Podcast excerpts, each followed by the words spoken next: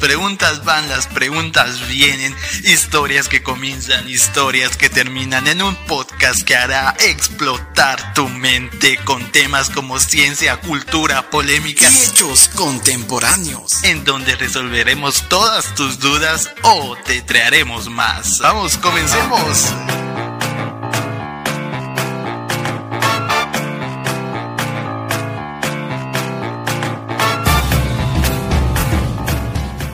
Saludos aventureros, llegó viernes de Atentum, viernes de podcast, capítulo número 3. Te recomiendo que escuches nuestros dos capítulos anteriores, te aseguro que te fascinarán. El día de hoy hablaremos sobre la civilización de India y los inicios de algo más grande o el inicio de algo más grande, ya que la civilización india hace aproximadamente 3.000 o 4.000 años antes de Cristo era una civilización del valle que estaba dividido por India y Pakistán, lo que hoy se conoce admirablemente dispuesto para una ingeniería sanitaria y el comercio, sin olvidar la industria, que hoy en día es eh, un titán todavía en, ese, en esa área.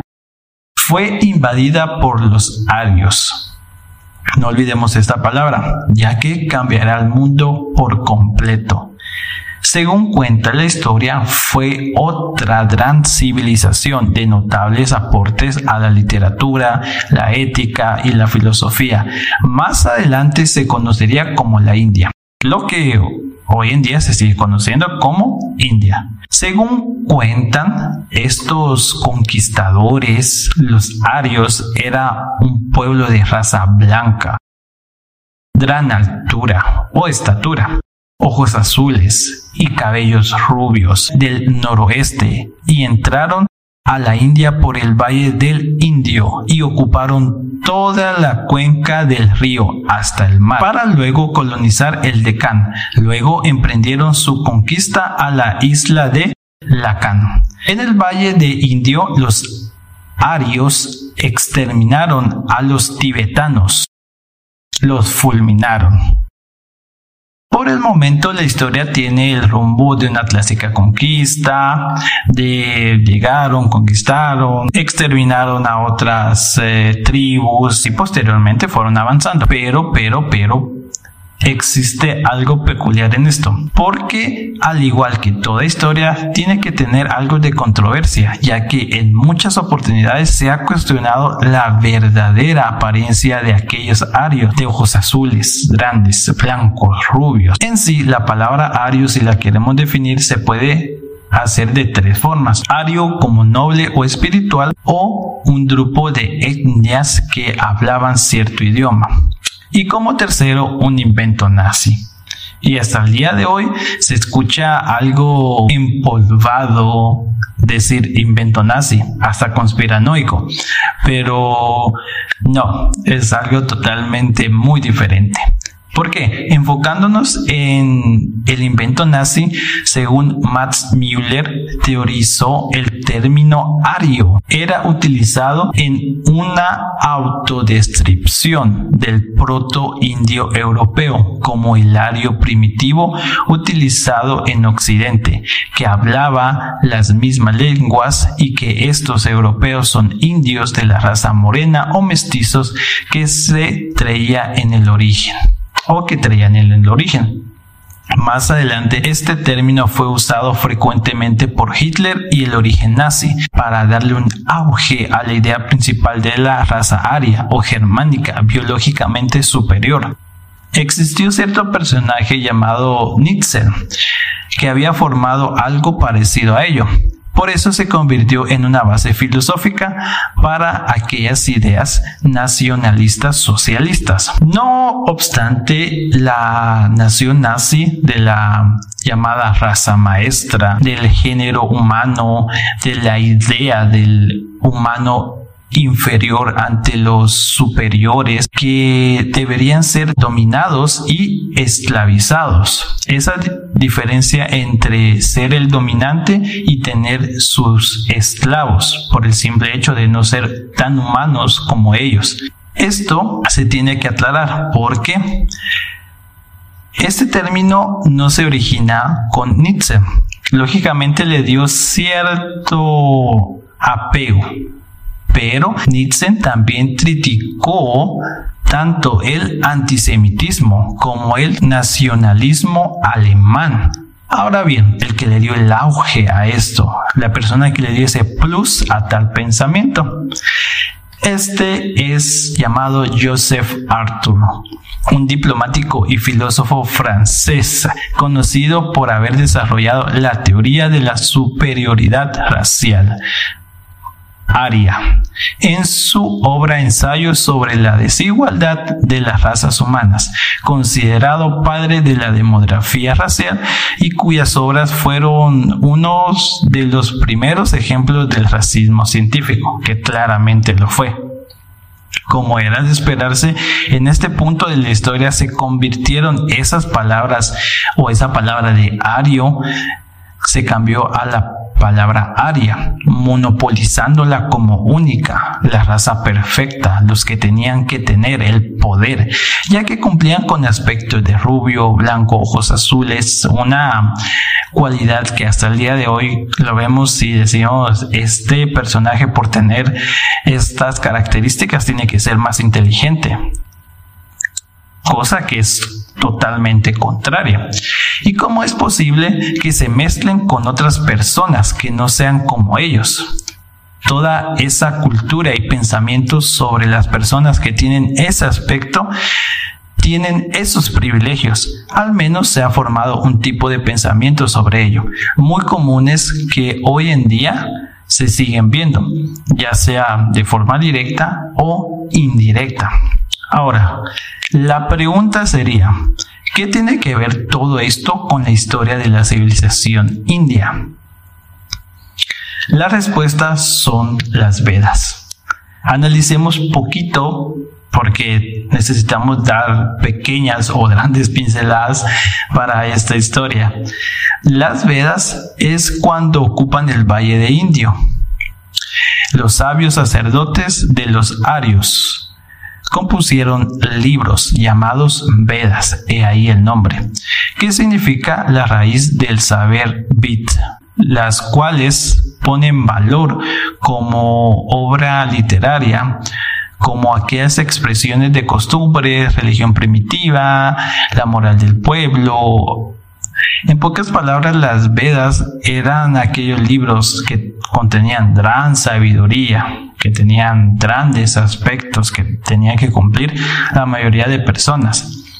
Así aparentemente es muy bonito. Las Vedas hasta tenían canciones para ciertos dioses que hasta nos presentan su organización social más antigua de los ario-indios, que al parecer es muy normal entre el hombre desde ese tiempo clasificar a las personas sin preguntar si desean estar en ese lugar o darles por lo menos una oportunidad decente para mejorar el estado de su vida actual.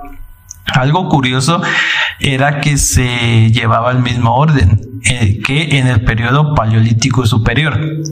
Ojo, si quieren saber más qué es el Paleolítico Superior a grandes pinceladas, te recomiendo que escuches el capítulo 1, donde hablamos sobre el Paleolítico Superior y el periodo Paleolítico.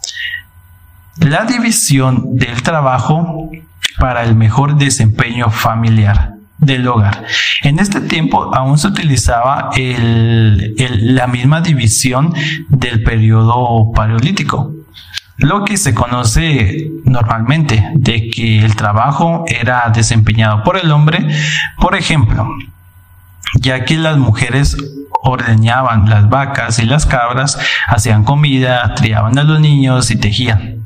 En este caso, culturalmente, y los hombres por su lado llevaban la comida a la casa.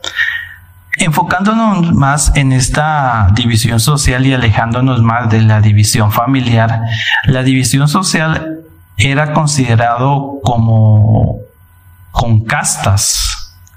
Curiosamente como que hubiera un lenguaje universal en sí en nuestras en nuestras culturas ¿por qué? porque la división social en India era utilizada con castas curiosamente igual como los mayas o las personas importantes de alto rango tenían castas grandes para sobresalir en medio de todos lo que en los mayas utilizaban para diferenciar quién era un sacerdote, quién era alguien importante entre todos, entre toda la comunidad o pueblo.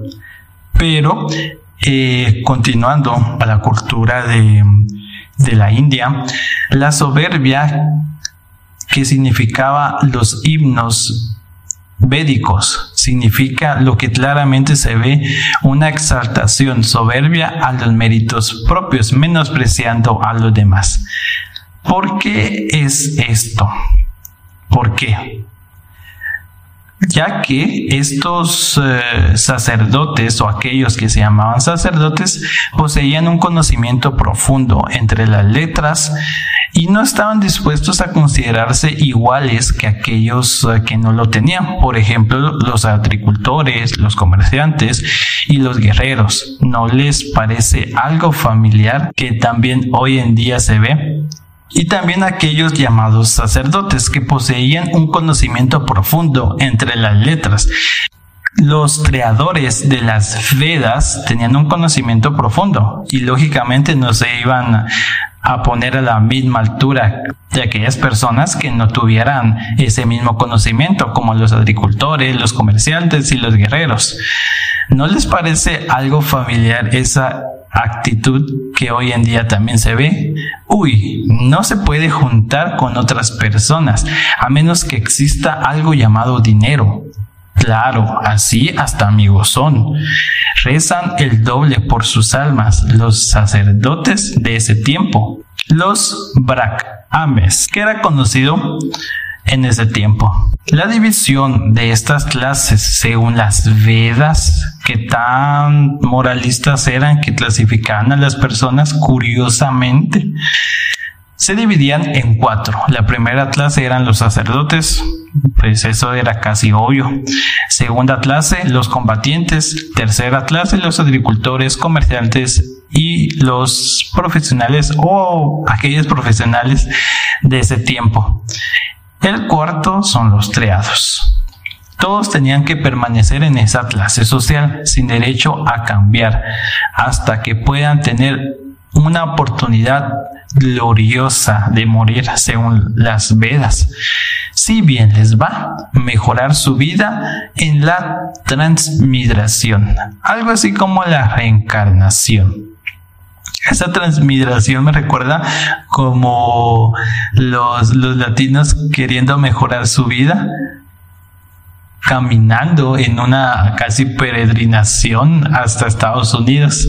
Y hacer eso hoy en día también es casi morir por tener una mejor vida. Pero continuando con este, con este tema, esta es eh, la forma como nos relata la historia.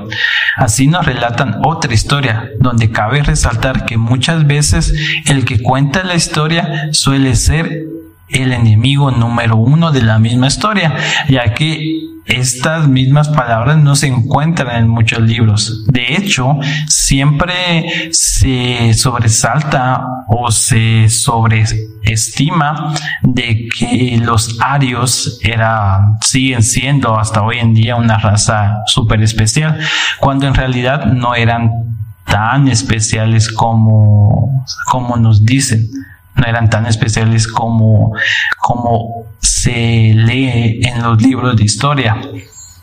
En sí, era igual que ellos. Tal vez lo que se diferenciaba era que unos eran más eh, estudiosos y otros tenían una profesión, pero al igual que ellos, no tenían que ser menospreciados o tener que morir para mejorar su vida.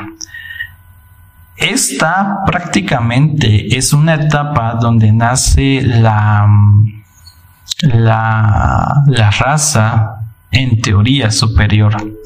donde nace ese pensamiento que posteriormente ha evolucionado en muchos aspectos porque mm, hoy en día se sigue se sigue clasificando a las personas según cómo sean físicamente la mayoría de veces se busca otra imagen algo más atractivo. Ya tenemos como ese mal concepto culturalmente que la belleza tiene que ser casi perfecta, cuando la belleza puede expresarse en diferentes personas, características, colores, estilos, y lamentablemente es cuando se monopoliza la belleza, o sea, se hace un patrón y si no entras en ese patrón significa que no eres una persona agraciada o no mereces ciertos privilegios solo por no ser de cierto color. Lamentablemente hasta en la misma historia existe ese error.